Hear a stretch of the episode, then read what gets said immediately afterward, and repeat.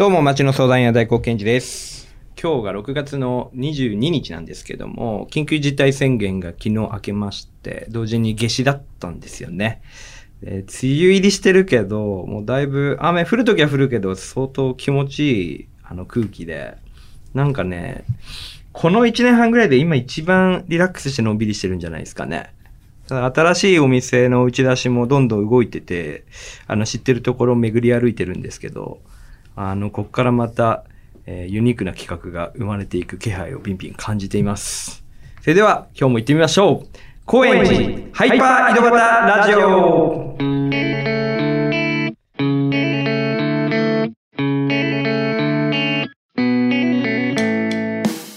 東京高円寺に住む人々を通して街の魅力を伝えているこの番組今回のゲストはフードコーディネーターの鴨武さんです、僕もね台本見て初めて知ったんですけど高円寺出身で、えー高円寺育ちということですんでね昔の高円寺の風景とか今一番興味があるトピックなんでそこら辺を聞いていくのはね楽しみですね。で、えー、とご紹介した通りフードコーディネーターということで、えーいろいろねご飯の企画をやったりとかそれからザ・高円寺2階のカフェアンリファーブルでは週何回か、えー店頭に入って、えーキッチンに入ってお手伝いをされているということですね。僕もねたまに来ます。パスタをね食べに来てます。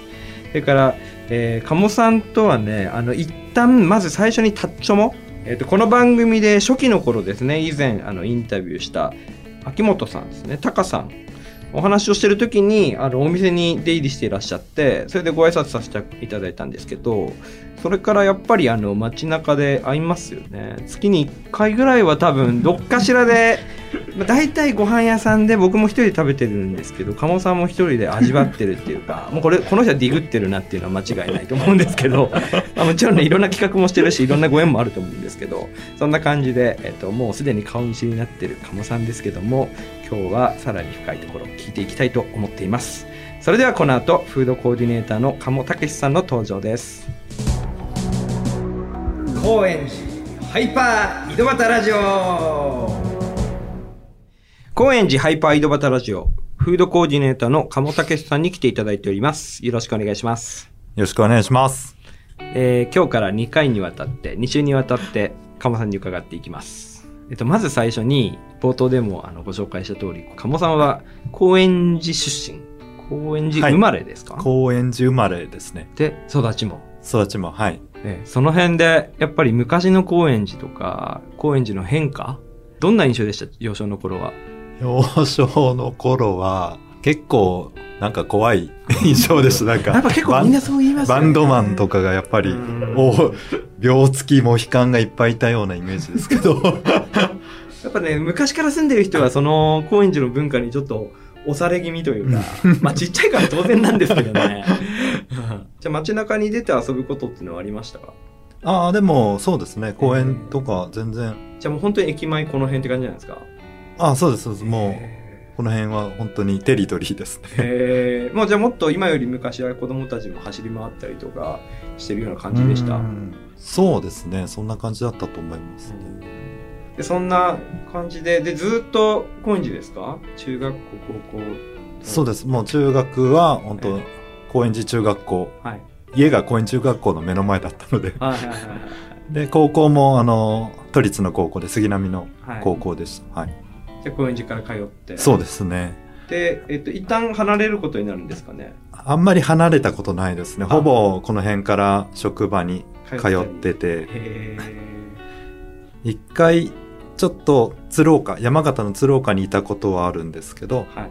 本当に数ヶ月。でもあ本当それぐらいです。あとは全部高円寺にいます。まあそんな感じで、で、あの、鴨さんは住む人でもあり、高円寺で働き、さらに仕掛けている人でもあるんですけども、その仕掛けの一つが、えー、鴨さんが実行委員会を務める、高円寺ハーベストフェアってやつですね。はい。この取り組みについてご説明いただけますか？はい。これは、高円寺をまあ盛り上げたいっていうのは本当素直な気持ちなんですけれども、うんまあそれ、まああとは食で、うんはいはいはい。あとはその全国の美味しいものをこう高円寺に持ってきたいなという気持ちがありまして、えで、つながりができたその、まずは西九州の食材まあ僕は結構飲み歩くのも好きなので、やっぱり高円寺の小さな飲食店とはい。つなげてイベントをやりたいなって思ったのが初めですあ、っね。てことは、高円寺のお店を使って、はい。で、いろんな地域の食材を仕入れてきて、そうですねい。ろんなお店さんにうん。使ってもらってやるイベントみたいな。そうですねなるほど。で、去年スタートした感じなんですね。そうですね。去年、その高円寺ハーベストっていう名前では去年の9月に1回目やって、2回目が11月に福島で、うん福島の食材と高円寺の飲食店をつなげる。1回目はどこだったんですか？1回目は、えっ、と、西九州という、はい呼ばれているところで、はいえっ、と、佐世保、長崎の佐世保を中心とした地域です。なるほど。で、2回目が福島で。そうですね。福島は福島県全域ですね。えっと、食材としては、例えばどんなものがありましたか？そうですね。結構あの、まあ、魚、肉、お野菜全部使ったんですけど、まあ、西九州の時は、面白かったのは、ハーブサバというサバがありまして、餌にこう、ハーブを混ぜて育ててる養殖のサバなんですけど、うんすごい臭みもなくて、うん生でも美味しいサバでした。だからそれは飲食店の方に使っていただいて結構好評でした。なるほど。あの、そういったこう地域であったり、地域の食材っていうのは、はどのようにして集めてくるんでしょう？あ、食材に関しては、この、コーディネートしてくれている方がいて、うんその、リストからこう、使いたいものを選ぶっていう感じだったんですけえども。どういう仕事なんですか？そのコーディネートしてる人ってコ。ーディネートしてる人は、その西九州の時は、その、スーパーにうん、こう、有機の野菜とか、うんそういうこだわった食材をおろす方がいて、うんそこの方に、こう、リストをバーって上げていただいて、うん。、で、僕とか飲食店がこれ使いたいって感じでうーん。持ってきてもらった感じですかね。うん。福島の時はまた別。そうですね。福島はまた、その、えっ、と、東の食の会っていう団体がありまして、東日本の震災を機に立ち上がった団体なんですけど、社団法人なんですけど、東日本の生産者のブランディングとか、そういうのを請け負っているところなんですけど、あそこにこう、まあ同じように福島の食材をこう、ピックアップしてもらって、それを選ぶ感じでした。そういう人とはど、どうや、どういうきっかけで知り合っていくんですか？なかなか例えばその地方のね、はい食材入れたいって言っても、じゃあどっからこう手出したらいいんだろうっていうのを一般的に思うと思うんですけど。そうですね。なんそう、西九州の時は使っていたアスパラ、北方のアスパラの生産者の方がこっちに来て、こう、なんか、そのお客さんとの集いみたいなのがあったんですけど、はい。その時にちょうど一緒に、僕もちょっと参加してて、あの、タッチョモの系列の中野坂上のお店でそれ50人ぐらい集めてやったんですけど、その中の一人の方が西九州の食材の広める仕事を自治体から請け負ってて、その方と知り合って、で、実際に西九州に行って食材を生産者の方とか見させてもらって、その時にこう話して盛り上がってやろうって。福島も福島もアスパラですね。同じアスパラをタッチョモのあの、店頭で売ってたんですけど、うん。その東の食の会の木村さんとおっしゃるんですけど、あ、その木村さんは高円寺に住んでて、近くで自分が扱ってるアスパラが売ってるっていうのでタッチョモに来てくれて、そこで話して、そこから仲良くなって、一緒にやろうってなって。えー、じゃあ特になんかそういう連絡窓口があったとこになんか連絡したとかじゃなくて食材きっかけで人とそうですね本当にでそこからこう自分も取材じゃないけど、うん様子を見に行く中で仲良くなる。そうですうね。んでその時にはもうすでにじゃあ自分がこういう企画をやってるんだっていうことを前提で向こうともお話ししていくわけですよねああ、そうですね。はいどんな風に伝えてるんですか？そのコーディネーターの方には。やっぱでも高円寺を盛り上げたいっていうのが一番、うん、うん自分の中では強いですかね。ね、で、高円寺、お店も前回の福島の企画はいでの高円寺ハーベストだと18店舗ですよね。18ですね。はい。なんか、とにかくね、あの、美味しいところがずらっと並んでるわけですけども、鴨さん的にここっていう、なんか、なんかちょっとピックアップして紹介したいとこあります？そうですね。飲み屋が多いまあ自分が行くところがそういう感じなので、飲み屋だったりバーが多かったりもしますし、うんうん面白いところでは、ラーメン健太とか、はいはい。博多ですけど、無理やり参加してもらって、うん。その時は、福島の時は福島の醤油を使ってこう、ラーメン作ってもらって、なるほど。限定で、はい。ん。小杉湯もありますね。小杉さんは東のその食の会とつながりが結構あって、その福島フェアを定期的にやっているはずです。なんか、ちなるほどょっとあんま詳しくはわかんないですけど。うんとりあえず18、18店舗もあるんですけど、これは、高円寺側は、鴨さん一人で、こう声かけて、そうですね高円寺側は自分が声かけて、一応は、あの、一緒にこういうのやりたいんだけど、どうかなっていうのを一人一人聞いていった感じですねうん。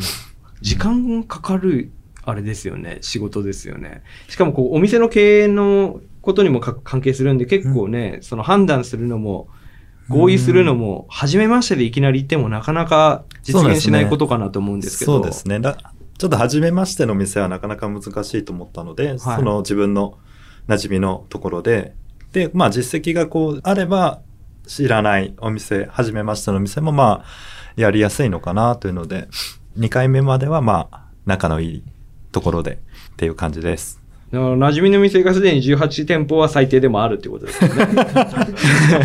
そんな企画急にポンと出せるぐらいの店があるってことですからね、まず。飲みすぎですね。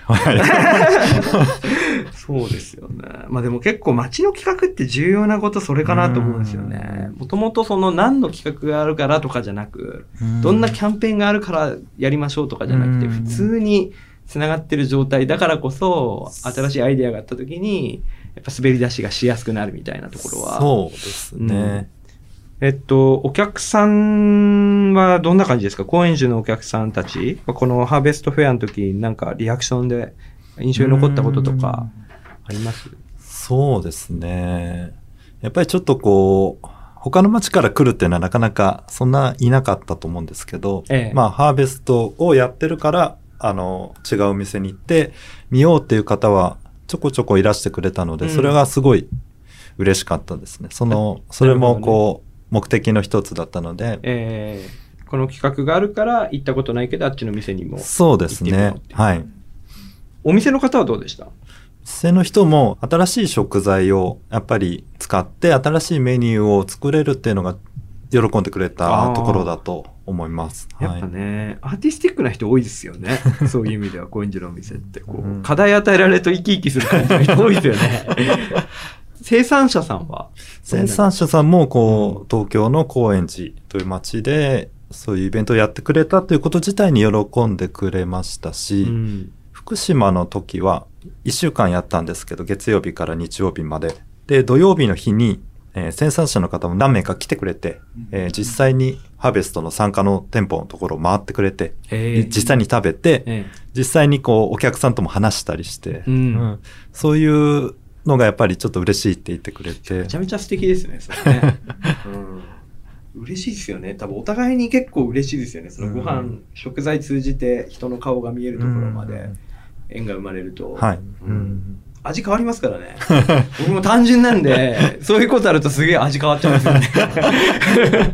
まあそんなことあんまり言ったら料理人とかに失礼かもしれないですけど、ストーリー見せてくれたらだいぶ味変わるっていうのはありますよね。絶対違うと思います。はんなるほど。まあ、そんなハーベストフェア、えー開催してて、で、1回目が、えー去年の9月、2回目が11月と、えーすごいペースでやってますけど、次、また計画はあるんでしょうか？えっと、次は7月1日から18日まで、えー高円寺のエルパトというお店をはい。はい。曲がりさせていただいて、ええー福島の食材をええ使ったイタリアンをやります。じゃあ次はこのハーベストフェアとしてじゃなくて、えーっと、鴨さんが、えそうですね、あの、パト限定で、そうですね、はい1店舗だけで、えー一応、高円寺ハーベストかけるそのチーム福島プライドっていうのを、まあ、掲げて、はい。エルパトとカモなんで、エルカモっていう名前にして、うんうんうんうん 2週間弱か、10 18日間やる予定です。これはどういった内容になるんですか？まだメニューも考えている段階ではあるんですけど、本当にあの気軽に来られるようなお店にしたいなと思っています。あエルパトの通常の営業はしつつ、あ、えっと、お休みします。エルパトさんはお休み、えー1ヶ月ぐらいお休みするので、はいそれでちょうどこう、やらせてくださいってこう、オーナーにお願いして、そしたら快くいいよって言ってくれたので、なるほど。なんか別の事情があってお休みの期間だったわけですね。あそうなんですね。で、そのタイミングで、ジャックス。本当にジャックですね、じゃそうですあ。ね。じゃあ、鴨さんが実際に料理も作られて、あ、料理します。はい。店頭にいらっしゃってってことですか？はい、います。そうなんですね。なるほど。そんなあり方もね、今ね、特にあの、えーこういうご時世の中で、はい。えー店舗空いてる時間帯とか、空いてる期間があるところを、あの、いろんな人が曲がりで、あの、新しい企画をやりたい人とか、うん。お店をやりたい人が、あの、準備期間のような形で使ったりとか、なんかそういうずらし方をね、使い方を、あの、いろいろ工夫してるように見受けられるんですけど、鴨さんのやつは、すごいですね、もう。完全にお店が入れ替わるようなイメージってことですよね、その期間は。そうですね。うんはい。こういう企画が積み重なって高円寺ってカオスになっていくんですよね。あれ？みたいな、この店、あれ？みたいなの。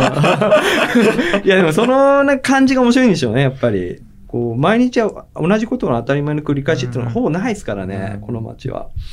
なるほど。ということで、えっ、と、日程的には7月の1日木曜日から18日の日曜日まで。はい。で、水曜日がお休みということですか？はい。水曜日は、ザ・高円寺のアンリファーブルで、杉並野菜を使ったパスタを自分出します。あや、やってます。なるほ。ど。じゃあ、このおよそ20日弱は、鴨さんずっと店頭のどこかに、エルパとか、ザ高円寺に、キッチンにいらっしゃるということですね。は いそうですねはい休みなしですね、この時期。いらないです。走り、走り抜ける感じですね、この時期は。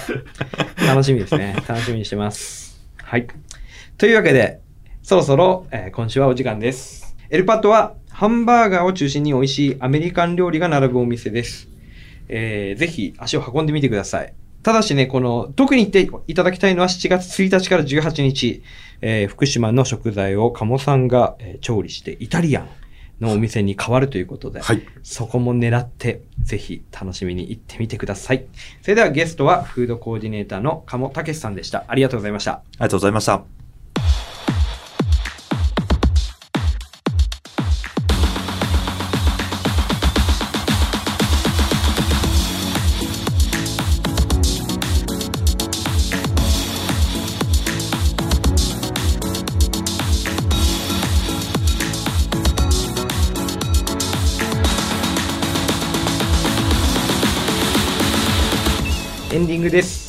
本日はフードコーディネーターの鴨武さんをお招きしてお話を伺いました。やっぱりね、高円寺出身の人が高円寺で愛着を持って活躍し続けてるっていうことが、あの、僕は後から入ってきた人間ですけど、嬉しいんですよね。その、なんていうのかな、周りの人が楽しい楽しいって言ってるけど、もともと住んでる人が嫌いって言ってる街ってやっぱちょっと悲しいじゃないですか。でもなんかそういういろんな由来で、ここの街に関わってる人が楽しんでるってやっぱり気持ちいいし、その中でもこう生まれてからずっといる人が今なおこう第一線でね、すごくインディペンデントな活動から、えーこう広く店を巻き込む活動までこう広がっていく様っていうのは見てても痛快ですし、やっぱね、1回目がだからコロナ禍に行われてるんですけど、えー15店舗で2回目18店舗ですごい短期間に北九州から福島って変わりながらね実現してんのこれ。あのチラシになってると1枚にペラッとまとまって出てくるんですけどこれ相当ですよ。あの企画屋としては。わかるんですけどやっぱ普段ねこういう企画やってる人たちでもないだろうから多分お店側もいろんな意見とかこう連絡をね取り合うだけでも大変なんと思うのでなんでしょうね。やっぱ愛する気持ちが根気を生んでるのか鴨さんがそもそもそんな人なのかその辺はね来週もあるんでまたあの引き続き、え聞いていきたいと思います、えー改めまして鴨さんが実行委員長を務める高円寺ハーベストフェアについては、えーインターネットで検索してみてください。ハーベストはカタカナで大丈夫ですね。そして、えー本編でもありました通り7月1日から18日まで高円寺甲信通り商店街北口の順調商店街の奥にある商店街ですね。のえエルパトというえお店で、えー福島の野菜を使ったお店イタリアンのお店を、えー期間限定でジャックしてオープンしています、えーこちらもぜひお楽しみにお待ちください、えさらにさらにこのポッドキャストのツイッターアカウント、えこちらではねゲストの情報をツイートしていってます、え最近できたんですけどね。ぜひフォローして情報をゲットしてみてください。えー多分ねこういうイベントの、えー紹介なんかもあのゲストさんの関わる企画の紹介なんかもしていくと思いますので、えーぜひ、えーチェックしてください。それから、えーそのツイッター越しに、えー番組に出演したいとか、えこんな高円寺に面白い人いるぜっていう紹介だったりもう次戦多戦問いませんのでぜひツイッター覗いてみてください。それではここまでのお相手は町の相談屋大黒賢治でした。